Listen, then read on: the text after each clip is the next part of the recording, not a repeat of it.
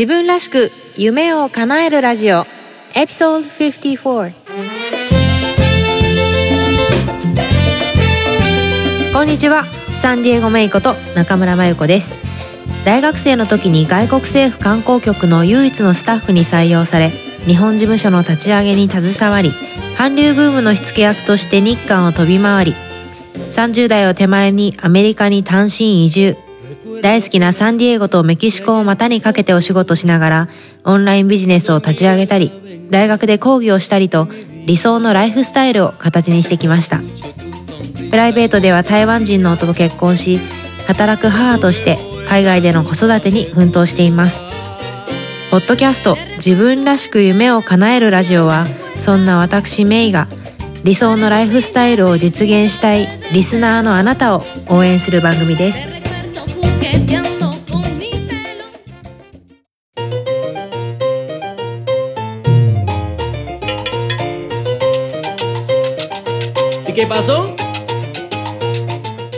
にちはメイです。ね1月寒いですね。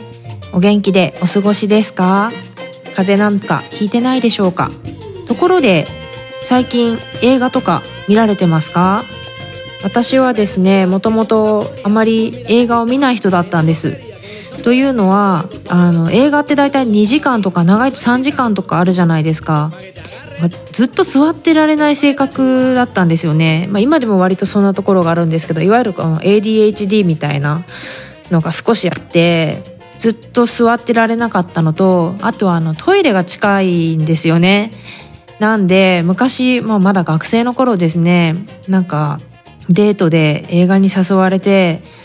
えー、当時まだ韓流ブームが始まる前、まあ、韓国のお仕事する前の話なんですけど「首里」っていう韓国映画があれが本当になんかその韓国文化が日本に入ってくる、えー、皮切りになったんじゃないかなと今になっては思うんですけどその「首里」っていう映画を、えー、その当時付き合ってた人と見に行ったんですよね。で、まあ、映画自体はねすごい良かったんですけど途中でやっぱりトイレに行きたくなってしまってですね、なんか何分間か見そびれてしまったりとかして、映画館ってなんであんな寒いんですかねなんかいつもこう、なんかエクストラブランケットとか持っていかないといけないっていうような気分になってしまうんですけど、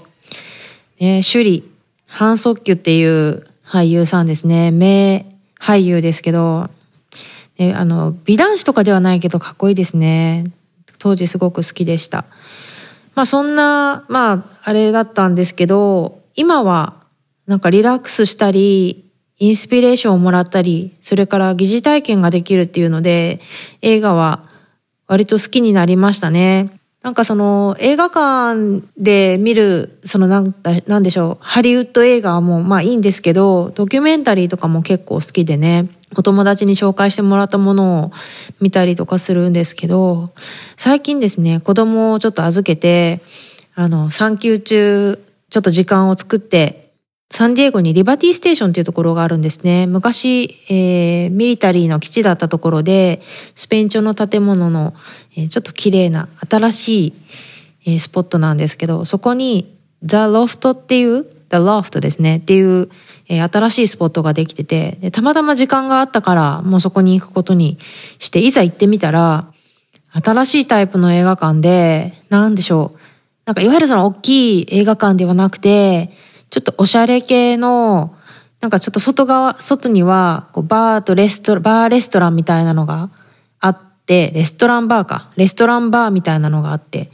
で、中もちょっとおしゃれな感じで、なんかモダンな感じで、で、席がソファーシート、二人掛けみたいな、一人掛けなんだけど、こうなんか、二人セットで座るような感じのソファーシートがあって、で、なんかちっちゃいテーブルがあって、で、こ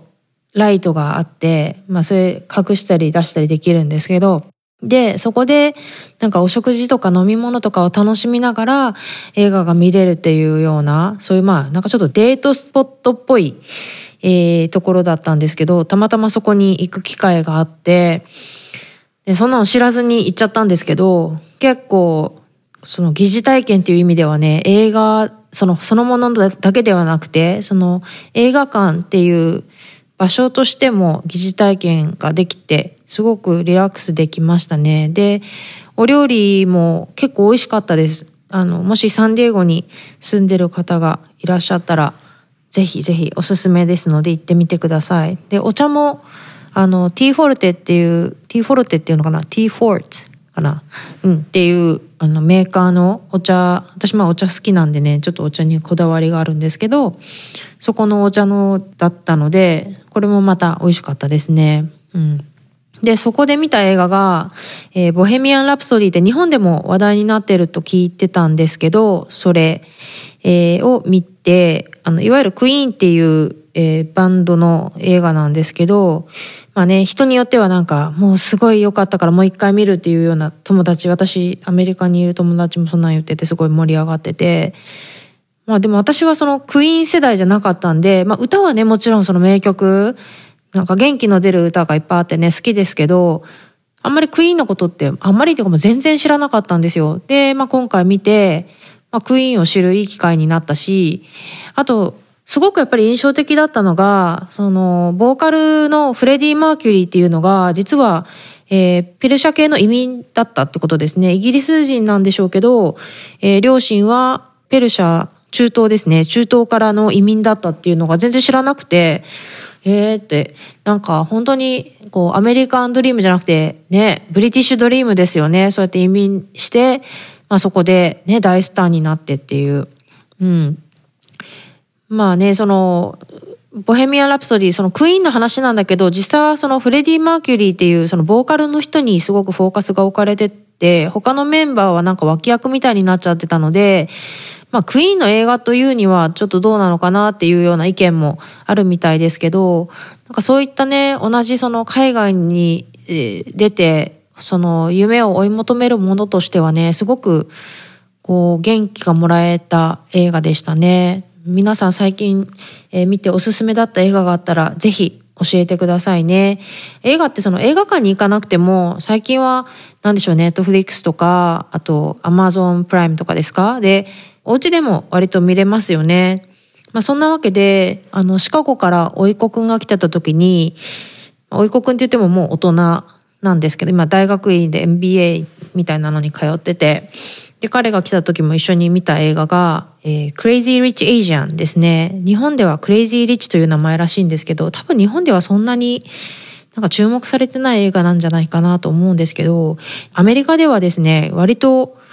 割とというか結構話題になった映画だったんです。Crazy Rich Asian ですね。で、まあ、特にまあ、アジア系の人、まあ、日本人も含めてかもしれないんですけど、アジア系の人の間ですごく話題になったんですよね。で、まあ、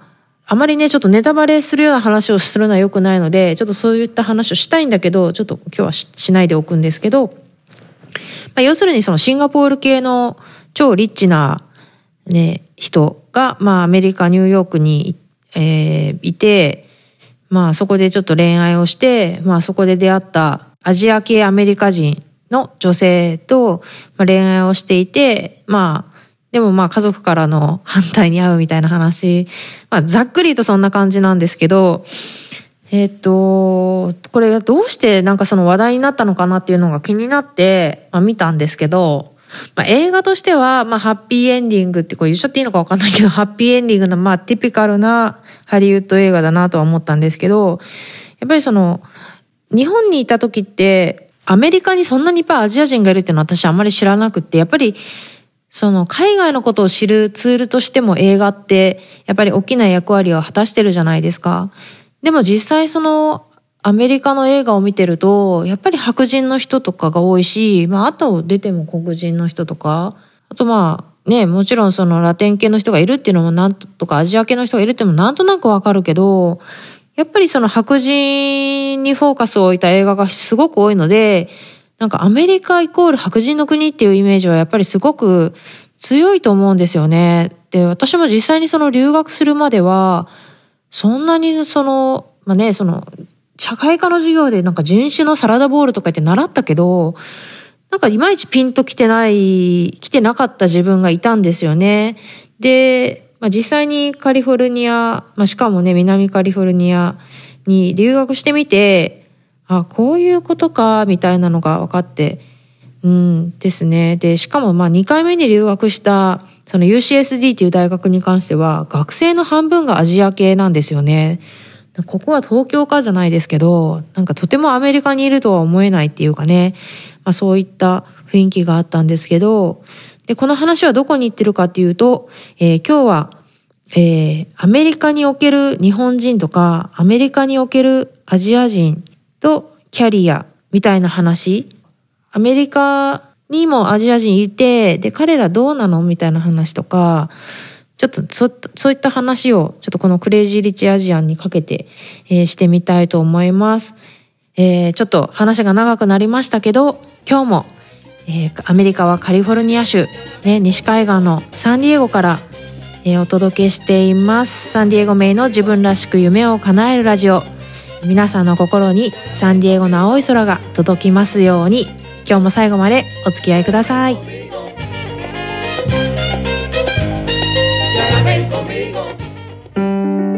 自分らしく夢を叶える。はい、え、そんなわけでね今日はアメリカにおけるアジア人とかアメリカにおける日本人。でさらにはねそのアメリカで頑張る日本人がぜひ読んでおきたい本っていうので、えー、お話ししていこうと思うんですけど、えー、まずもう本のタイトルを言っちゃうと、ジェーン・ヒョンっていう人が書いているえー、Breaking the Bamboo Ceiling っていう本なんですね。えー、このジェーン・ヒョンという人は、えー、HR 畑をずっと、えー、歩いてきてる韓国系アメリカ人ですね。要するにアジアンアメリカンって言われる人なんですけど、で、彼女が、この本結構古いんじゃないかなを書いてる本で、で、まず私がこの本と出会ったきっかけについてお話しますね。えー、うちの会社というか私が勤めてる会社に CFO、要するにファイナンスを扱うトップの人がいるんですけど、彼はですね、以前、えー、シカゴとかケンタッキーとか、まあ違う土地で働いてた経験があって、えー、いわゆる、えー、四大会計事務所、世界四大会計事務所って言われる中の一つで働いてた経験もあるんですね。で、まあもちろんアメリカ系の会社なんですけど、で、その、まあそこで働いてる時に、アジア系の人を対象にしたセミナーに参加するように会社から言われて参加したそうなんですね。その他の人だけは出なくてよくて、アジア系の人だけが参加するセミナー。要するに、まあ研修ですよね。あったって。で、どんな内容かっていうと、その、アジア人であることが、その文化的なものが、まあそのキャリアとか仕事のやり方とか、ボスとの関係とかに、まあどういう影響があって、で、まあそのアメリカのその会社でうまくやっていくには、どうすればいいのかみたいなセミナーだったそうなんですよ。で、なんかそういうのをね、やっぱり準備、ちゃんと準備して、えー、教育の場を与えるアメリカってすごいなって思うんですけど、で、その時に講師の人が、えー、おすすめだから読んでみてって言ってたのが、このジェーン・ヒョンさんが書いた Breaking the Bamboo Ceiling っていう本だったそうなんですね。で、それを聞いてすごい面白そうだなと思って、えー、自分で、え、買い求めて読んだのが、この本と出会ったきっかけなんですね。このタイトル、Breaking the Bamboo Ceiling のバンブーシーリング。これ何かっていうと、よくあの、グラスシーリングとか言って、あの、ガラスの天井って聞いたことありますよね。なんかその、昇進していきたいんだけど、目に見えない、えー、壁というか天井があって、それ以上上には上がれないみたいな意味でよく使われますよね。で、このバンブーシーリングってじゃあ何かっていうと、その、アジア人が上に上がっていきたいんだけど、こう上がれない天井、見えない天井のことを、そのバンブーっていうのはそのアジアの、なんでしょう、まあ象徴的な竹ですよね、ものなんで、まあそれをかけてバンブーシーリングって言ってるんですけど、ただこの著者も、もう最初、自分がこんな本を書くなんて全く思ってなかったそうなんですよね。でも実際にその HR、シニア HR としてあの経歴を重ねるにつれて、アジア系の人からどうやったら自分は昇進できるだろうかとか、そのアメリカの会社でうまくやっていけるだろうかっていう相談を受けたりとか、逆にそのアジア系じゃない人からアジア人、アジア系の社員とどうやったらうまくやっていけるかっていうのを、あの相談をたびたび受けたそうなんですね。で、それがきっかけで、や、実はこの、こういった本が必要なんじゃないかっていうので、えー、ジェーンさんはこの本を書かれたそうなんですね。でもね、その最初、この人が、いや、そんな本必要ないじゃないかって思ってた理由っていうのが、このアジア系っていうのはアメリカでも、まあ、成功してる方っていうんですか？あの、例えばですけど、その世帯別の収入の額で言うと、まあ、どうやら白人が一番多いようなんですけど、その次に多いのは黒人とかラテン系ではなくてアジア系なんですよね。で、それとか、2002年の統計、ちょっと古い統計になってしまうんですけど、25歳以上で大学を出てるアジア系っていうのは全体の44%やっぱりその学歴志向が もともとその文化的に高いっていうのもあって、まあね、ご両親も教育熱心っていう家庭も多いだろうし、まあそういった理由で高学歴な人が多いんですよね、アジア系の人は。うん。で、それに比べて、そのアメリカ人全体で見ると、大学出てる人っていうのは27%しかいない。結構少ないように見えるでしょ？で、日本は多分結構ね、大学の進学率っていうのは大きいんですけど、アメリカのね、進学率が、やっぱりこうやって高くない、進学率っていうのかな？卒業率っていうべきですかね？が高くない理由っていうのは、やっぱりアメリカはね、学費がすごく高いんですよね。公立の大学でも、安いところでも多分年間20系要するにざっくり計算して日本円で200万くらいかかるから、それ4年間行くとね、結構なお金になるじゃないですか。だから、やっぱりその経済的に難しいっていう理由で、えー、大学まで行けないっていう人は結構いるっていうのもあるかなと思うんですけど、まあそれはさておいてもね、やっぱりそのアジア系は高学歴だっていうのがあると。で、まあそういうふうに収入も、まあ白人に続いて多い。確か世帯別のちょっと数字はっきりわかんないですけど、えっ、ー、と、かなりね、あの、他の、えー、マイナリティっていうんですか？黒人とかラテン系の人とは差が空いてたように記憶してますね。だからまあ、一見、アメリカにおけるアジア系って、こう、なんていうの、just fine っていうんですか、うまくやってるじゃんっていうようなイメージは実際あるんですよね。黒人とかラテン系よりも、よほどはあの、苦労してないっていう印象はあると思うんですけど、でもでもでも、よくよく見てみると、例えば、えー、シリコンバレーですね、は、アジア系の社員っていうのは実は30%もいるらしいんですけど、これ多いですよね、結構多いんだけど、でも実際にその中でマネージャーっていうのは80%が白人なんだそうです。で、アジア系のマネージャーっていうのは12.5%しかいない。人口に対してマネージャーになってる人が少ないっていうような、えー、数値が出てるんですよね。じゃあこれは何でかっていうと、この本を書いているジェーンさんの話では、その文化的なものとか、まあ、いろんなことがね、影響して、その Bamboo Ceiling、Bamboo Ceiling を破れてないんじゃないか。ね、上に上がれ、本当は上がれるはずなのに、いろんなことが原因で上がれてないんじゃないかっていうので、えー、この本の中では、例えばまあそのアジアのね、文化、日本人だったら日本人である文化が、どういう影響を与えてるのかとか、あと自分が選ぶキャリアの選び方ですね。 career choice にも影響があったりだとか。これ具体的にどういうことかっていうと、ぱりね、特にあの日本とか、まあ、離れてみて気づくんですけど、なんて言うんでしょうね。なんかこう、社会的にステータスがある職業とそうでない職業みたいなのがあって、なんか、カースト制度じゃないですけど、なんかそういうのが信じられていて、なんかそれが、その自分が職業を選ぶ際に、なんかこう影響してるっていうのとかですね。あと面白かったのは、その一言にアジア系って言ってもすごく多様なんですよね。例えば私がいるこのカリフォルニアで生まれ育ったアジアンっていうのは、そんなにその、なんだろう、マイナリティっていう意識はないと思うんですよね。っていうのが割とアジア系が多いからですね。だけどこれが例えば中西部とか、もっと東の方に行くと、もう学校で自分はアジア系一人だけだったとか、で、それとかその、両親がアジアから渡ってきてる人、だから自分はそのアメリカ人一世だっていう人もいれば、もう自分は三世とか四世で、その見た目は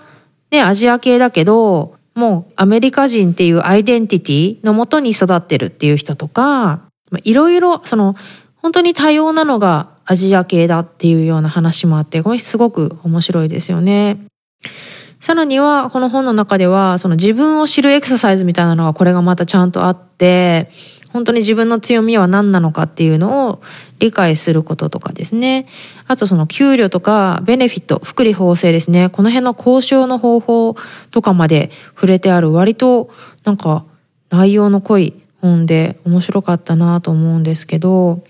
あとはね、実際のストーリーが、そのアジア系の人が、えー、体験したストーリーみたいなのもね、いっぱい紹介されてて、これもすごく面白かったんですけど、一つ印象的だった話が、えー、マーケティングを志望してる人がいたんですけど、最初についた仕事が、えー、経理とか会計とか数字を扱う仕事だったんですね。で、やっぱりアジア人って数字に強いっていう、えー、ステレオタイプっていうんですか？印象がすごく強いので、そのマーケティングの本を志望して、キャリアチェンジをしたいと思っても、いやいや、君はなんかアジア人だから、なんかその数字を扱う仕事でいいじゃないのっていうふうに上司に捉えられて、なかなかその自分が本当に希望するマーケティングの志望の方に行けないっていうような、えー、悩みを抱えてる人だとか、ね、なんか私もマーケティングの、えー、方に興味がある人間なので、人事とは思えないような、えー、そんな例があったりとか、うん、あの、一冊の本でね、すごくえー、内容の濃い本だったので、えー、アメリカとか、まあ、海外でかな、あの、頑張りたい人、ね、キャリアを積みたい人とかは、ぜひね、一度読んでみると面白い本じゃないかなと思いましたね。えー、今現在、アメリカの最大のマイノリティはラテン系の人たちなんだそうですけど、一番数的にぐんぐん増えているマイノリティっていうのは私たちアジア人なんだそうですね。ね、面白いですよね。とはいえ、とはいえ、確か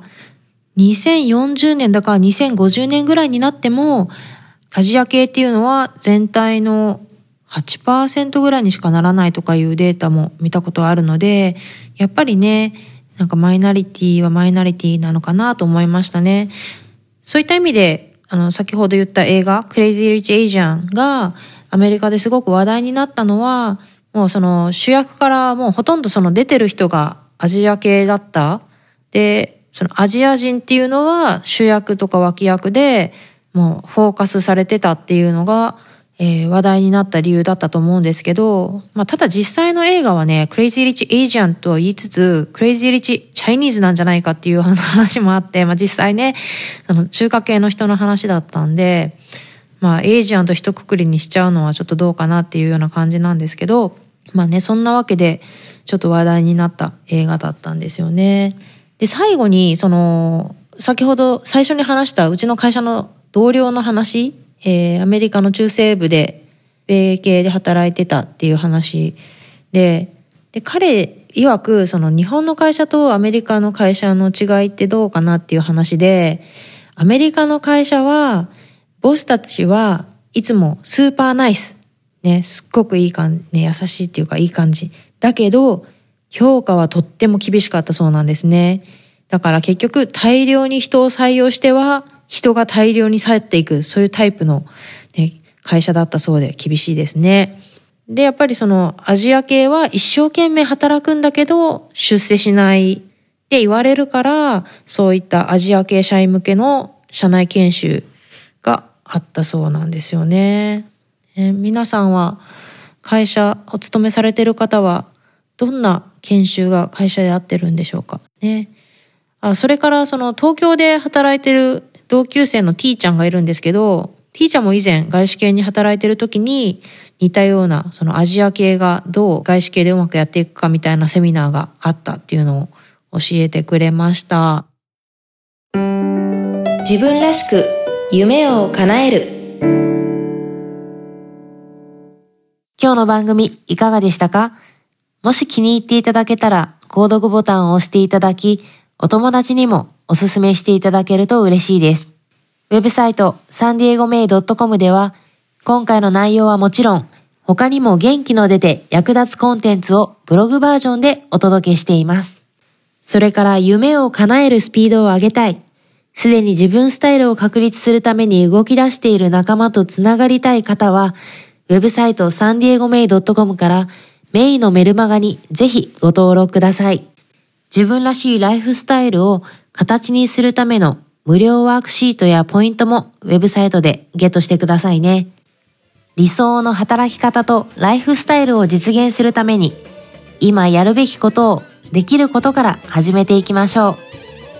今日も最後までお付き合いくださりありがとうございます。それでは次回またお会いしましょう。Have a great day! Bye bye!